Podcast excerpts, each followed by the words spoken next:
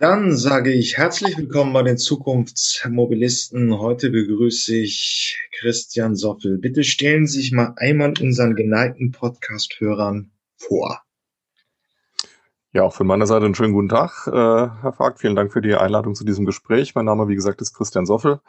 Ich bin seit äh, jetzt etwa zehn Jahren ziemlich genau äh, als Projektleiter mit Elektromobilitätsthemen befasst bei der VCDB Verkehrskonsult Dresden-Berlin, dort im Team Innovative Verkehrssysteme.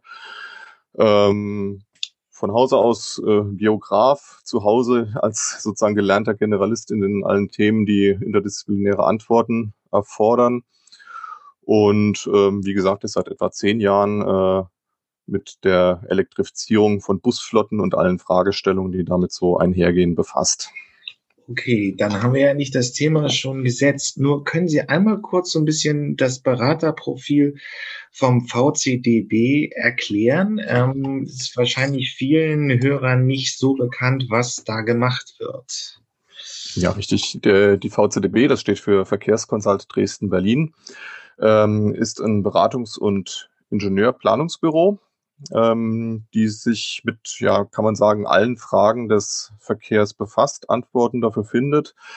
Ähm, als Tochterunternehmen von zwei der größten deutschen Verkehrsbetriebe, Berliner Verkehrsbetriebe BVG und Dresdner Verkehrsbetriebe, ähm, ist unser Schwerpunkt natürlich äh, auf den Fragestellungen des öffentlichen Personennahverkehrs konzentriert. Wir machen aber auch Planungsleistungen für Kommunen äh, im, in der allgemeinen Verkehrsplanung für fließenden und ruhenden Verkehr, Stadtverkehr, Überlandverkehre, alles Mögliche, sind als Unternehmen sehr, sehr breit aufgestellt mit etwa 80 Ingenieuren aktuell ähm, in verschiedenen Teams von der klassischen Verkehrsplanung, Verkehrstechnik, Infrastrukturplanung, Fahrzeugtechnik bis eben hin zu unserem jüngsten Team innovative Verkehrssysteme.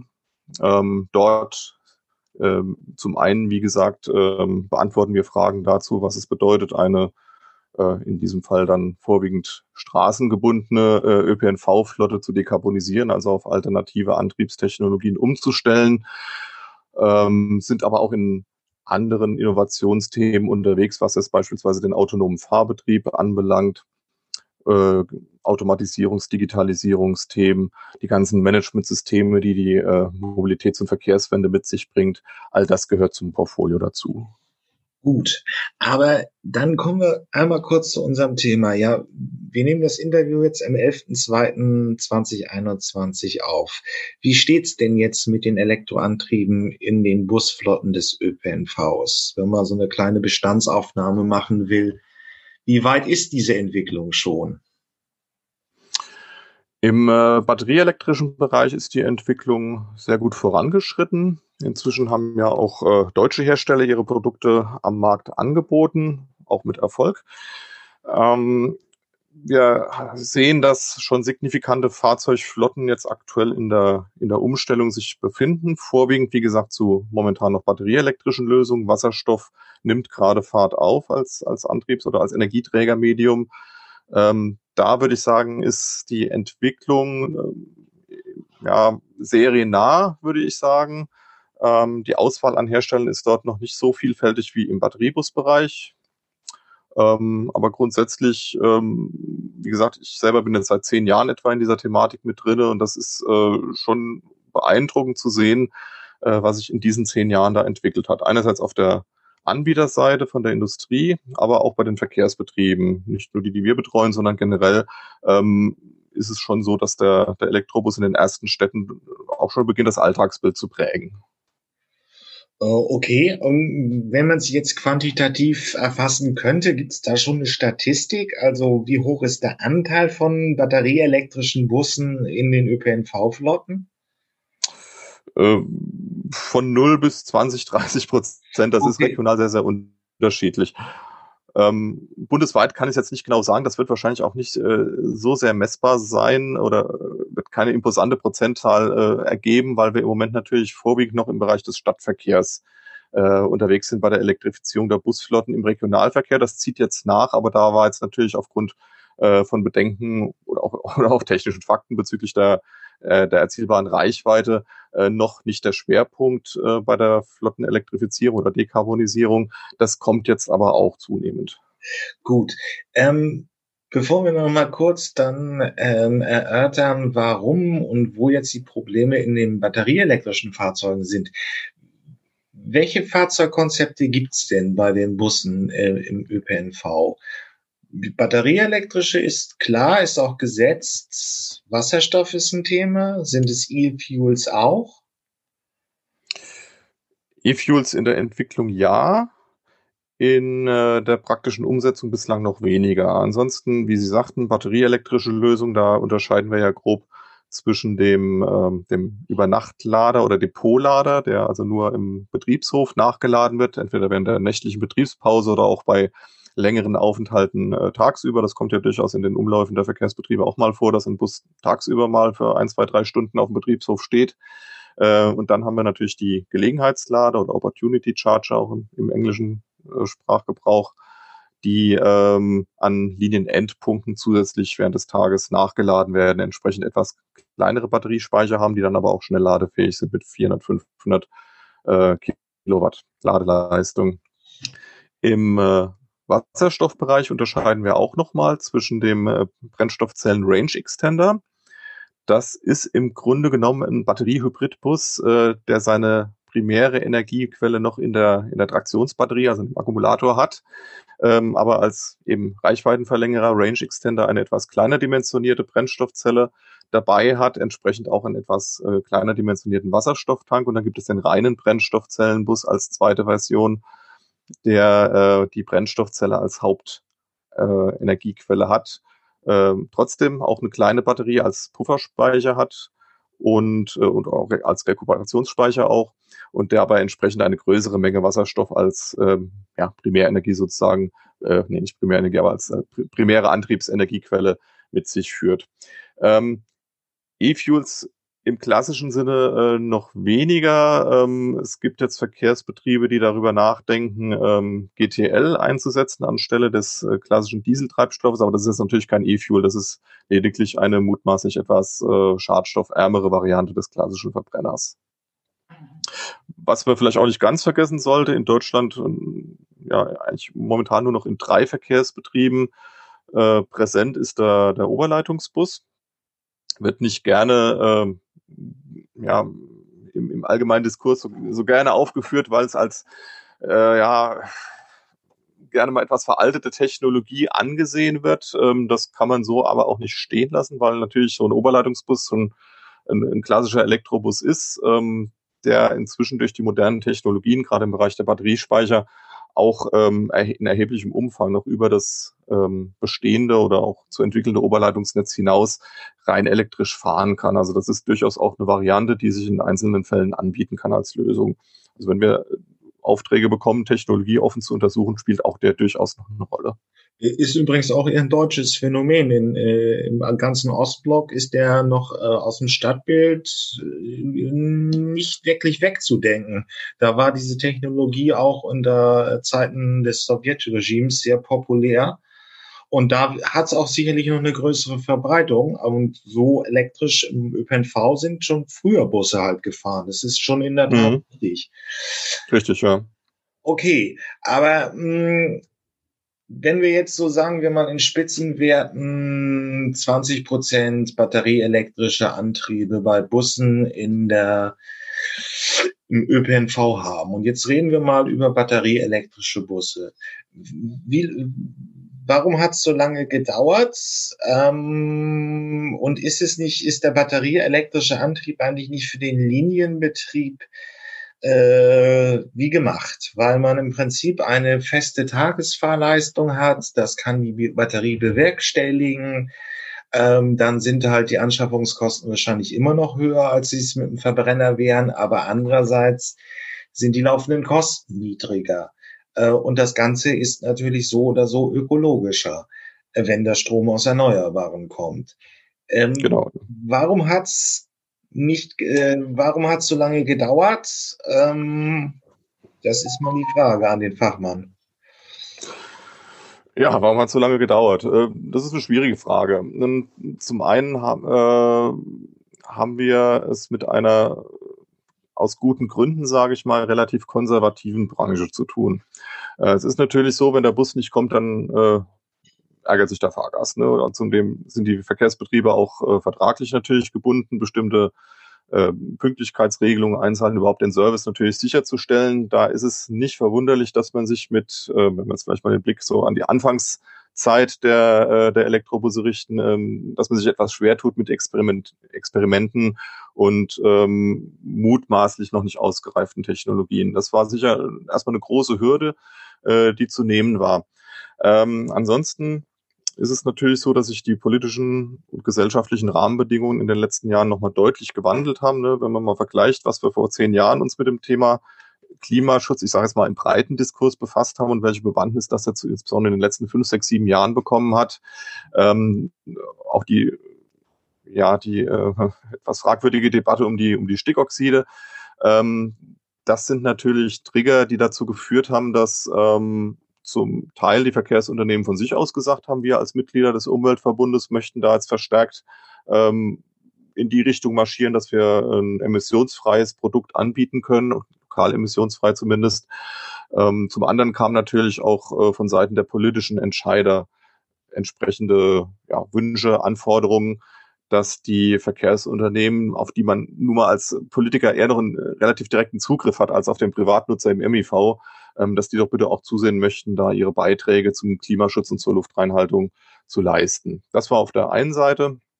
Auf der anderen Seite ähm, haben wir auch eine gewisse Zurückhaltung bei den Fahrzeugherstellern längere Zeit beobachten dürfen. Äh, das hat sich deutlich gewandelt in den zurückliegenden Jahren. Also wir haben jetzt eine größere Auswahl an Produkten, die ich sag's mal vorsichtig, äh, man einem Verkehrsunternehmen auch wirklich anbieten kann. Nicht jeder Bus, der aus Übersee dann im Container kam, war jetzt vielleicht das, was sich ein mitteleuropäisches Verkehrsunternehmen für seine Zwecke und Bedürfnisse vorstellt. Da hat sich jetzt viel getan. Ähm, inzwischen erleben wir es, dass äh, auch Hersteller, jetzt mal mit Blick auf Deutschland gerichtet, die vielleicht bis jetzt nicht äh, in Größenordnungen vertreten waren, da auch durchaus Stückzahlen verkaufen, weil sie einfach Produkte am Markt haben, äh, die gut bewährt sind und die funktionieren einfach. Ne? Und da erkennt man jetzt auch eine leichte Aufweitung äh, des Omnibusmarktes. Wie sich das jetzt weiterentwickelt, wenn äh, auch die ich sag mal, die klassischen äh, Hersteller mit einer größeren Produktpalette dann am Markt äh, vertreten sind. Das müssen wir dann mal sehen. Wie ist denn jetzt das Angebot von den Busherstellern? Wenn man sich das jetzt angucken würde und sagen wir mal, wir hätten jetzt ein Verbre äh, die Dieselfahrzeuge würden so 100 Prozent ausmachen wie hoch ist so der Gesamtanteil an elektrischen Fahrzeugen? Hat man über, hat man eine gewisse Breite? Wer, wer liefert jetzt schon? Sind es die etablierten Hersteller oder sind es irgendwie noch die New Kids on the Block? Also neue, die, neue Startups, die Fahrzeuge bringen. Wie kann man das Angebot an elektrischen Fahrzeugen denn so mal darstellen? Oder? Ähm, Start, Startups gar nicht. Ähm, Startups haben es vermutlich in der Branche auch schwer. Ich hatte es gesagt, äh, Verkehrsbetrieb äh, ist zu einer hohen Zuverlässigkeit verpflichtet. Ähm, insofern hat man da relativ geringe Toleranzen, wie ich sagte, zu Experimenten. Ähm, es sind jetzt auch die etablierten Hersteller, die wir alle aus dem täglichen Stadt- und Straßenbild kennen, mit Elektrofahrzeugen am Markt. Äh, es gibt einige neue Akteure, die äh, vorher vielleicht eher noch im, im europäischen Ausland, in benachbarten Ländern äh, größere Stückzahlen geliefert haben, die jetzt hier aber auch dabei sind, ganze Flotten teilweise umzustellen oder sukzessive umzustellen. Wie gesagt, die äh, etablierten Hersteller äh, haben alle jetzt ihre Elektrobusse auch am Start, äh, in steigender Stückzahl.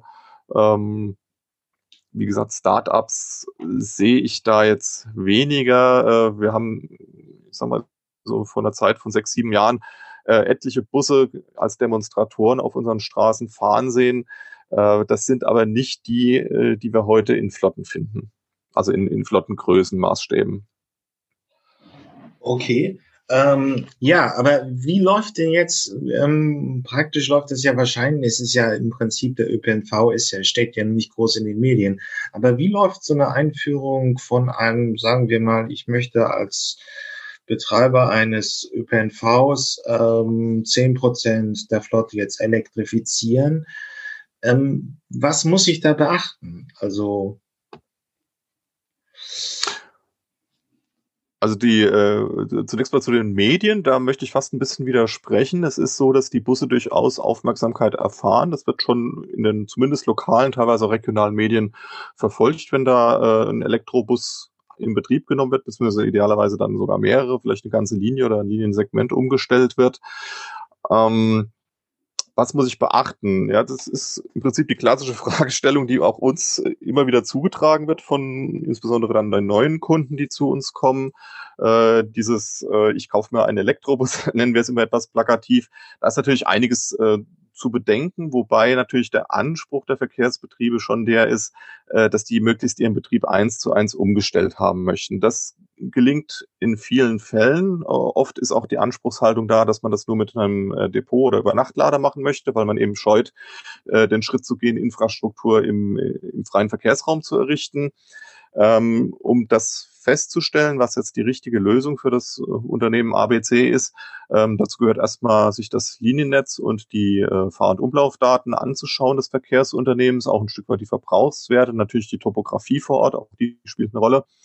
Äh, und dass man dann einfach mal schaut, wie ist denn der Energieverbrauch äh, auf dieser Linie, auf das Fahrzeug bezogen, was braucht das Fahrzeug an Energie pro Tag und da gibt es dann entsprechende Berechnungstools, mit denen wir feststellen können, wie hoch jetzt dieser dieser Energiebedarf sein wird. Und wenn wir das dann äh, gegenüberstellen mit dem, was realistischerweise an, an äh, Speicherkapazität für elektrische Energie auf dem Fahrzeug äh, ja, realisiert werden kann, da ergibt sich dann am Ende die Lösung, ähm, wird es ein Übernachtlader, wird es ein Gelegenheitslader, ähm, brauche ich vielleicht eher einen Brennstoffzellenbus, die von der Reichweite ein Stückchen weiter im Moment noch oben sind als die, äh, die reinen Batteriebusse.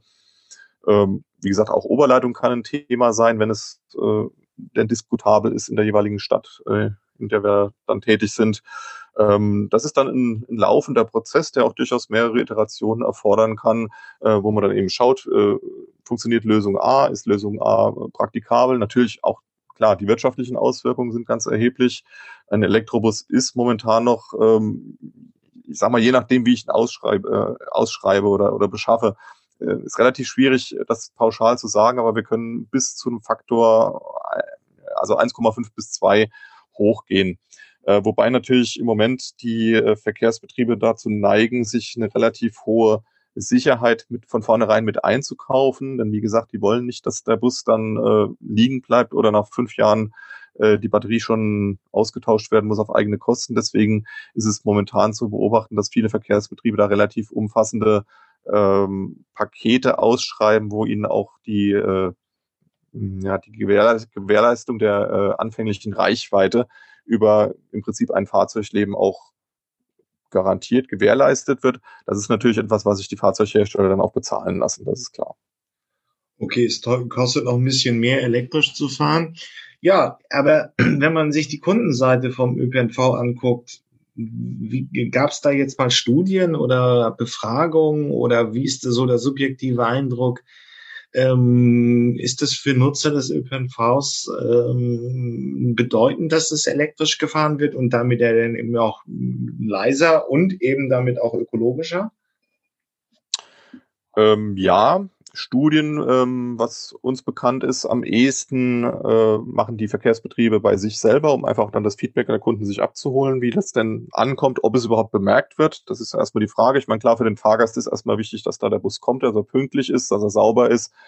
Ähm, es ist aber zu beobachten, dass ähm, vielleicht auch gerade bei der, bei der jüngeren Generation, denen man ja eh nachsagt, ÖPNV oder, oder ÖPNV-affiner oder generell offener auch für alternative Mobilitätsformen zu sein, dass dort natürlich ein großes Interesse an den neuen Technologien zu beobachten ist. Und das geht auch darüber hinaus, dass da jetzt ein USB-Stecker am, am Sitzplatz ist, was viele Elektrobusse bieten.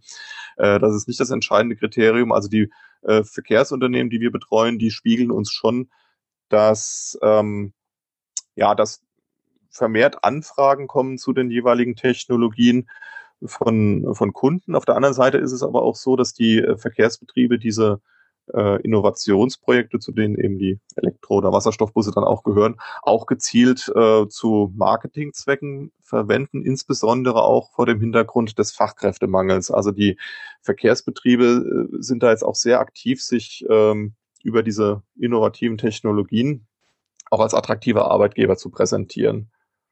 Das äh, sehen wir schon. Ich meine, wenn man im Moment durch eine, wir, größere Stadt läuft, vergeht eigentlich kein Tag, wo einem nicht in, zumindest unter Nicht-Corona-Zeiten, ein Bus über den Weg läuft oder fährt, ähm, der Außenwerbung hat, äh, wir suchen Fachkräfte. Das ist meistens auch relativ schick gemacht, gestaltet. Und da gehören natürlich diese Engagements in, in innovative Techniken, seien es nur Antriebstechnologien oder auch On-Demand-Verkehre und dergleichen mehr, wo sich die Verkehrsbetriebe im Moment engagieren, ähm, das gehört da auch mit rein.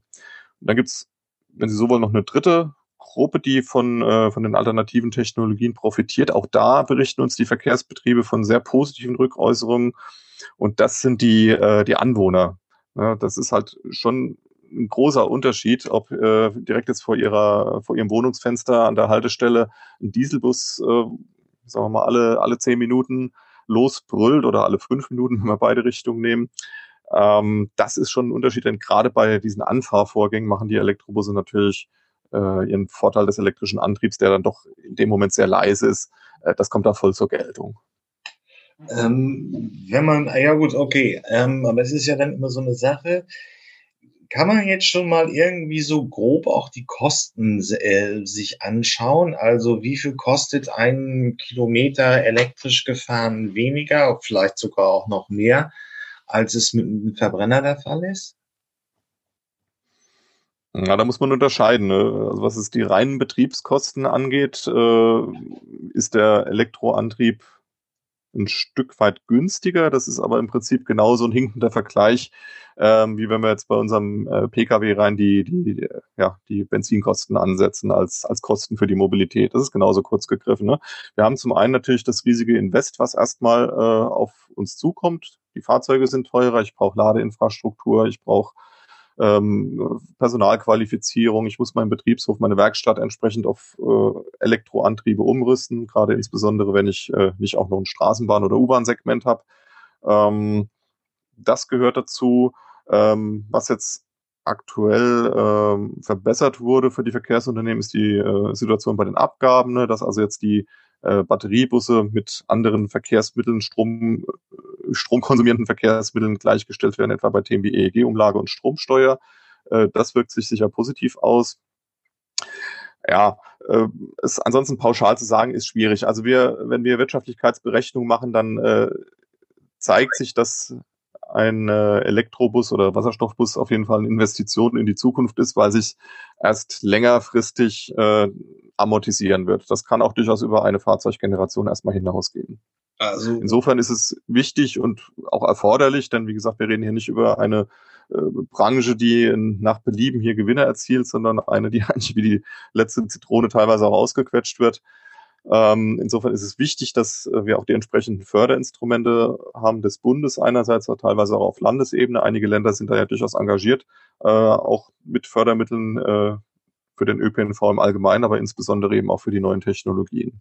Also das hat schon sehr geholfen. Das hat man auch an den Stückzahlen gesehen, als äh, die Förderrichtlinie des Bundesumweltministeriums insbesondere veröffentlicht wurde, die sich gezielt an Betreiber von Elektrobusflotten gerichtet hat mit einer Förderquote von 80 Prozent auf die Fahrzeugmehrkosten. Das hat schon einen ordentlichen Schwung gegeben. Und ich glaube auch selbst, äh, dass man da von Fördermittelgeberseite ein Stück weit überrascht war, äh, wie groß die Resonanz gewesen ist.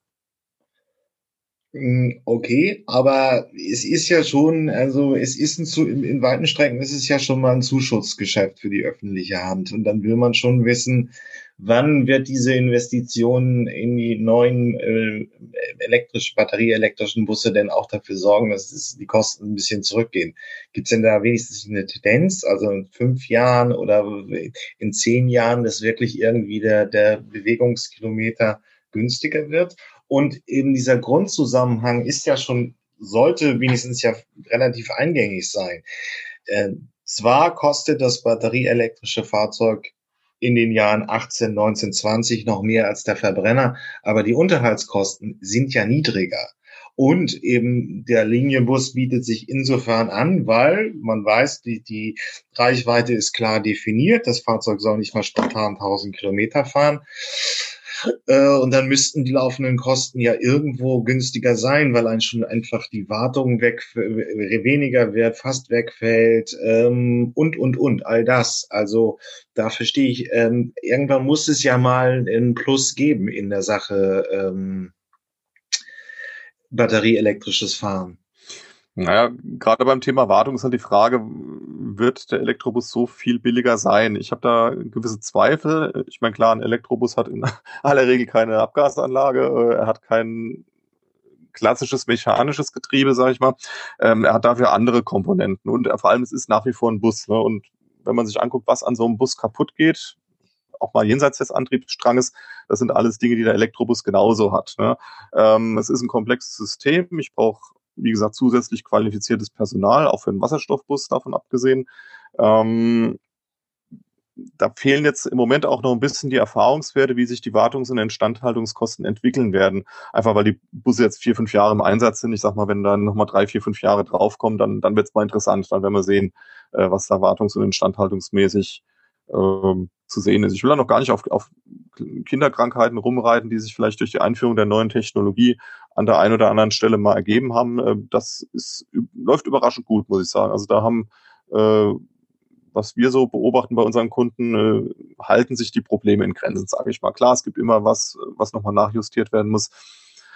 Ansonsten äh, würde ich jetzt mal behaupten, äh, erzeugt ein neuer, moderner Dieselbus äh, an Wartungsaufwand gar nicht so sehr viel mehr, als wir es beim Elektrobus erwarten haben. Ne? Was beim Elektrobus natürlich noch zu berücksichtigen ist, auch da fehlen momentan noch die Erfahrungswerte, äh, wie lange so ein Batteriespeicher hält. Wenn wir äh, so ein System simulieren, gehen wir im Regelfall davon aus, ähm, auch das, was die Hersteller momentan als realistisch bezeichnen, dass wir so von äh, Standzeit von acht Jahren für den ersten Akkumulatorsatz ausgehen.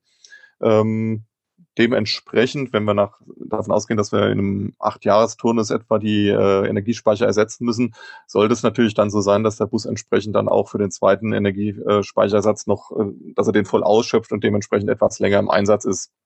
Also aktuell rechnen wir immer so mit 14 bis 16 Jahren, was äh, ein Elektrobus im Einsatz sein sollte.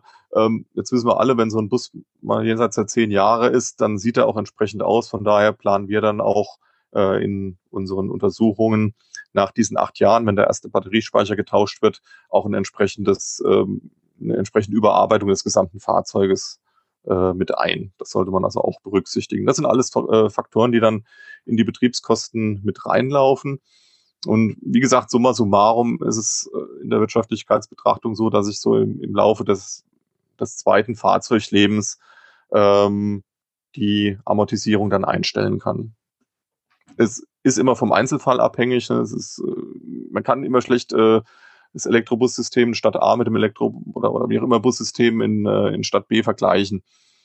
Das ist ganz schwierig, weil da so viele Parameter mit reinspielen. Aber äh, ja. Wieso ist von außen als Kunde wirkt immer der ÖPNV relativ gleich? Also es ist ein Liniennetz, ähm, wahrscheinlich auf den verkehrsintensiven Flächen, also irgendwelche Tangenten in der Stadt ähm, und da fahren eben Busse von morgens bis abends. Wo unterscheiden sich denn die ÖPNVs innerhalb Deutschlands, sagen wir es mal so?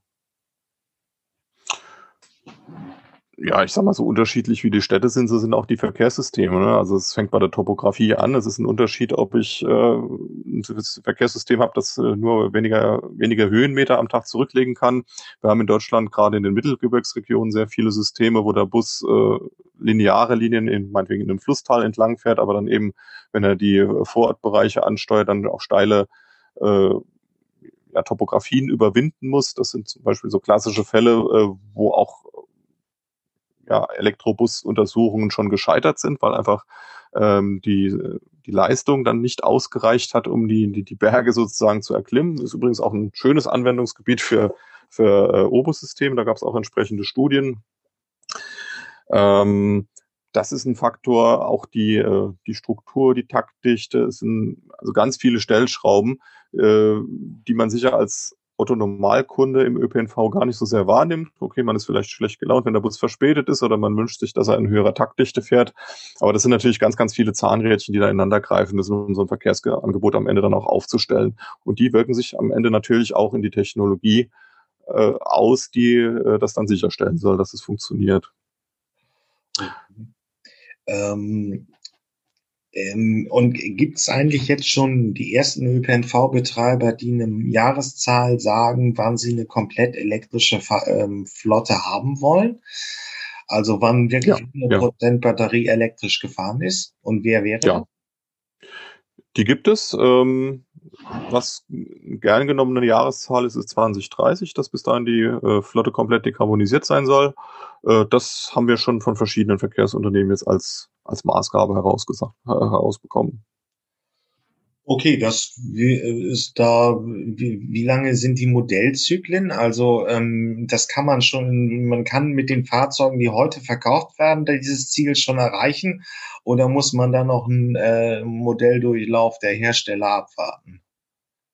Das ist mehr ein kontinuierlicher Prozess. Ne? Also die Modelle, die Modellzyklen, die sind beim Elektrobus am Ende ähnlich wahrscheinlich wie auch beim Dieselbus vorher. Ähm, aber trotzdem wird ja an den Fahrzeugen kontinuierlich gearbeitet. Also wir haben es jetzt teilweise auch schon gehabt, dass innerhalb einer Beschaffungsmaßnahme, ähm, die sich dann über einen Zeitraum von zwei, drei, vier Jahren erstreckt, ähm, dass da auch schon Fahrzeuge in einem späteren Lieferlos eine neue Batterietechnologie oder eine überarbeitete Batterietechnologie bekommen haben. Das ist jetzt natürlich so im Moment, äh, ja, es gibt serienreife Produkte, es wird aber weiterhin natürlich, Gott sei Dank, auch dran äh, gearbeitet, ähm, so dass wir davon ausgehen, dass äh, ja, wie gesagt, es ist ein kontinuierlicher Prozess. Es ist jetzt nicht so, äh, wie wir es bei den konventionellen Fahrzeugen kennen, dass es da halt nach, was weiß ich, acht bis zehn Jahren eine komplett neue Fahrzeuggeneration gibt. Ähm, klar, auch diese Zyklen wird es weitergeben, aber innerhalb dieser äh, Modelle wird dann auch ständig, ich sage jetzt mal, ein, ein technologisches Facelifting betrieben. Eine Optimierung. Wenn man jetzt so aus Ihrer Sicht, ähm, das war ja immer auch ähm, die Zielsetzung des Bundes zur Dekarbonisierung der Flotten und so weiter, sind bekannt. Wie gut war die Förderlandschaft oder die Förderkulisse, die der Bund oder auch Länder eben aufgebaut haben in der ganzen Entwicklung? Hat es ein, ähm, waren Sie wirklich sehr, äh, waren Sie sehr gut, um, um ähm, elektrische Busse in den ÖPNV zu bringen? wie gesagt, das ist eine, eine, eine relativ, ich will nicht sagen gebeutelte Branche, aber wie gesagt, eine Branche, die üblicherweise nicht mit, mit Geld um sich werfen kann. Von daher ähm, ist es, mehr geht immer, sage ich mal, aber ich sag mal, das, was wir jetzt aktuell haben, äh, mit Förderquoten von äh, 80 Prozent auf die Fahrzeugmehrkosten, ähm, üblicherweise 40 Prozent auf alles, was ansonsten noch so dazukommt. Wie gesagt, die Themen Infrastruktur, Personalqualifizierung, Werkstattausrüstung und dergleichen mehr. Ähm, das ist was, womit man arbeiten kann. Das spiegeln uns auch die Verkehrsbetriebe. Ähm, klar, es bleiben mehr Kosten hängen. Das ist aber, denke ich, wenn man eine neue Technologie, die einem perspektivisch dann eben auch Einsparpotenziale bringen soll, äh, wenn man darin investiert, ist das nicht außergewöhnlich. Aber ähm, das, was jetzt aktuell an Fördermaßnahmen da ist, per se, ist, äh, ist gut. Äh, was wir allerdings jetzt gesehen haben, dass die Nachfrage ähm, den, die vorhandenen Budgets erstmal deutlich überschritten hat. Ja. Also wir kennen das noch so aus Zeiten der Hybridbusförderung. Da war es, ich sag mal, ohne Probleme äh, möglich, ein Projekt, das halt inhaltlich gut aufgestellt war, äh, dann auch zur Förderung zu bringen. Bei den E-Bussen haben wir es jetzt tatsächlich auch gehabt, dass wir äh, einen zweiten Anlauf oder einen dritten nehmen mussten, äh, um die Projekte dann letztlich zu platzieren, einfach weil die Förderrichtlinie sehr stark überzeichnet war. Wurde auch jetzt nachjustiert, ist ähm, sind auch noch sehr schöne Projekte dann, wie gesagt, im Nachgang äh, zustande gekommen, weil dann eben noch Budgets freigemacht wurden äh, auf Bundesseite. Aber generell ist da äh, die Nachfrage nach Fördermitteln äh, etwas höher als das Angebot. Auf die Einzelmaßnahme bezogen, wenn ich dann äh, eine Förderung bekommen habe, dann ist das eine Sache, mit der ich recht gut arbeiten kann. Ähm, wenn wir jetzt hier nochmal den Anspruch dieser Podcast-Reihe ernst nehmen, was gibt's denn dann noch in Zukunft? Also der Hochlauf von batterieelektrischen Bussen läuft. Werden wir auch noch andere Fahrzeugkonzepte sehen? Ich meine, die großen Verkehrsbusse sind ja nicht sehr modular einsetzbar. Also es sind sehr große Fahrzeuge, die immer auf einer Linie von A nach B fahren und wieder zurück von B nach A. Werden wir noch andere Fahrzeuge sehen? Kleinere, mobilere Einheiten? Ja, sicher, die sehen wir ja auch schon. Ne? Also Beispiel Bergkönig bei der BVG. Ähm, ein Beispiel, wie jetzt auch die Verkehrsbetriebe zunehmend in, in alternative Bedienformen investieren, auch über die klassischen Formen, die wir schon länger kennen, sowas wie Anruflinien, Taxi und ähnliches, ähm, hinaus, äh, Ride-Pooling-Services und dergleichen mehr. Viele engagieren sich in Carsharing. Also dieses, was unter dem äh, Oberbegriff Mobility as a Service verstanden wird, das ist was, was sehr viele Verkehrsbetriebe jetzt auch schon für sich erschlossen haben und da äh, die Lösung auf den Markt werfen. Äh, bezogen auf die Fahrzeugtechnik bedeutet es natürlich ja kleinere Gefäßgrößen, äh, die zusätzlich erscheinen werden. Das wird nach meinem Dafürhalten nicht die klassischen Busse, Bahnen komplett ersetzen, weil die sind weiterhin einfach das Rückgrat. Die werden auf den stark nachgefragten Relationen weiterhin eben die Standardlösung darstellen. Was wir noch kommen sehen, was es auch in den ersten Demonstratorvorhaben äh, schon auch getestet, auch mit Erfolg getestet wurde, sind äh, die ersten autonomen Kleinbusse. Auch da natürlich noch viele Fragen zu beantworten, im, im, gerade auch im rechtlichen Bereich. Ähm, das ist aber auch was, wo wir auch schon tätig waren, wobei äh, natürlich im ÖPNV dann noch eine ganz interessante Anwendung zu sehen ist für autonome Geschichten ähm, auf den Betriebshöfen selber. Ne? Da können wir es auch sehr schön testen, weil das ist ein abgeschlossenes Betriebsgelände. Da haben wir durchaus Anwendungsfälle. Viele Busse müssen eben nach dem Ein- oder zwischen dem Ein- und äh, Ausrücken äh, auch nochmal bewegt werden auf der Betriebsstätte. Ähm, das sind, denke ich, auch ganz interessante Anwendungsfälle, wo der autonome Fahrbetrieb erstmal ohne Fahrgäste ähm, auch durchaus für große Busse äh, erprobt werden kann oder realisiert werden kann. Ähm, und wie gesagt, auch die ersten Testläufe mit äh, autonom fahrenden elektrischen Kleinbussen haben wir in den letzten Jahren beobachten können. Ja, ich kann noch äh, mich erinnern, ich hatte die BVG letzten April hier im Interview äh, das sind noch diese Modellvorhaben, die also noch nicht wirklich endlich. Wie geht's weiter? Wann wird das denn mal so langsam angebunden werden in die richtigen normalen Prozesse des ÖPNVs? Wann ist das praktisch für den Normalbürger? Kann er auswählen, ob er sich vom Mensch oder von der Maschine fahren lässt? Ja, das, das ist ein Blick in die Kristallkugel. Ne? Die Frage können wir uns natürlich beim Pkw genauso stellen. Ähm, wie gesagt, es sind noch sehr viele rechtliche Fragestellungen zu klären, bis hin zu, zu ethischen Fragen. Ne? Diese Entscheidungsfindungsprozesse, die dann eben die künstliche Intelligenz äh, in, in Konflikt- oder in Havariefällen äh, übernehmen muss. Das jetzt zeitlich, äh, zeitlich einzuschränken, ist relativ schwierig. Ähm, ich will jetzt nicht zu pessimistisch sein, weil wir in der Vergangenheit erlebt haben, dass äh, innovative Lösungen sich sehr dynamisch, auch schneller als gedacht entwickelt haben. Auch der Elektrobus ist da am Ende ein Beispiel. Ähm, aber Ihnen das hier eine Jahreszahl zu nennen, bis wann wir hier in unseren komplett automatisierten äh, ja, Kleinbus einsteigen können bundesweit, das ist, äh, das ist im Moment nicht, nicht möglich zu beziffern. Alles klar. Vielen Dank, Herr Soffel, für dieses Gespräch. Auch vielen Dank und sehr gerne.